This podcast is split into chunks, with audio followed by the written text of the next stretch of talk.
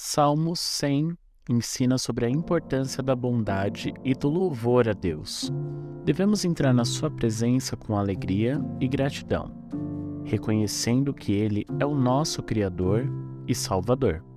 Devemos louvá-lo por Sua grandeza e bondade, agradecer pelas bênçãos que recebemos diariamente.